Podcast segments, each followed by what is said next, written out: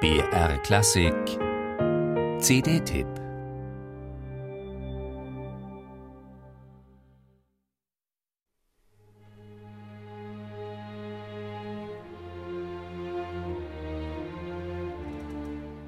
Es ist ein offenes Geheimnis, dass Chopin als junger Komponist unterstützt wurde, um die Orchestrierung seiner beiden Klavierkonzerte passend zu den grandiosen Solopartien irgendwie hinzukriegen.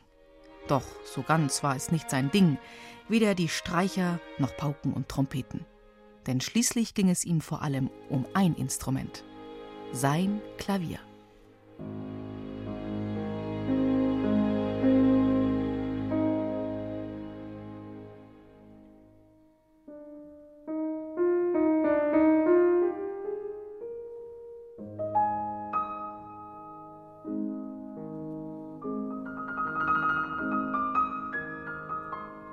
Musik so schön, dass einem die Worte wegbleiben. Chopin, der Tondichter.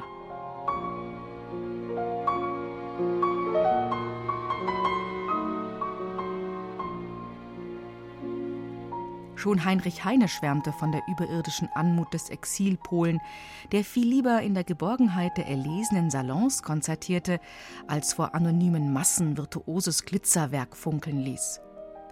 Genau für diese geschätzten kleinen Zirkel autorisierte Chopin später in Paris Selbstfassungen seiner Klavierkonzerte in Kammermusikbesetzung. Nur mit Streichorchester oder Streichquintett zu spielen, ganz ohne Holzblasinstrumente, die vornehmlich dekorativ eingesetzt waren. Überhaupt war die Aufgabenstellung des Orchesters immer recht bescheiden.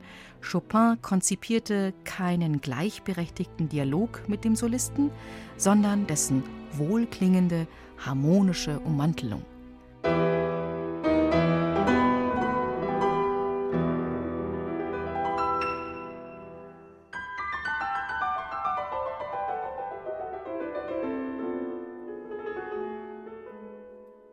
Also viel fehlt nicht, wenn die Pianistin Olga Scheps und das Stuttgarter Kammerorchester beide Konzerte in diesen ganz auf Streicher reduzierten Bearbeitungen darbieten. Im Gegenteil. Die samtseidene Begleitung der homogenen Stuttgarter unter Leitung von Matthias Foremny lenkt die Aufmerksamkeit unmittelbar auf den Flügel. Und der klingt kristallklar und oft erstaunlich trocken, so als müsste Olga Scheps gar nicht so aufs Pedal steigen, um auf oft produzierten Klangwolken ins vordergründig Lyrische abzuheben. Selbstverständlich kehrt sie auf bezaubernd anrührende Art die poetische Delikatesse hervor, was besonders die langsamen Sätze zu wahren Juwelen werden lässt. In den Ecksätzen verzichtet Scheps interessanterweise auf allzu aggressive Spritzigkeit. Das macht ihr Spiel hellhörig für Chopins hintersinnige Kommentare in den Nebenstimmen. Und hier schaltet sie auch schon mal einen Gang runter, um ihrer kantablen und intimen Interpretation Sechzehntel für Sechzehntel treu zu bleiben. Eine eigenwillige, doch höchst respektable und in sich schlüssige Entscheidung. Anscheinend liebt auch Olga Scheps das Geborgene.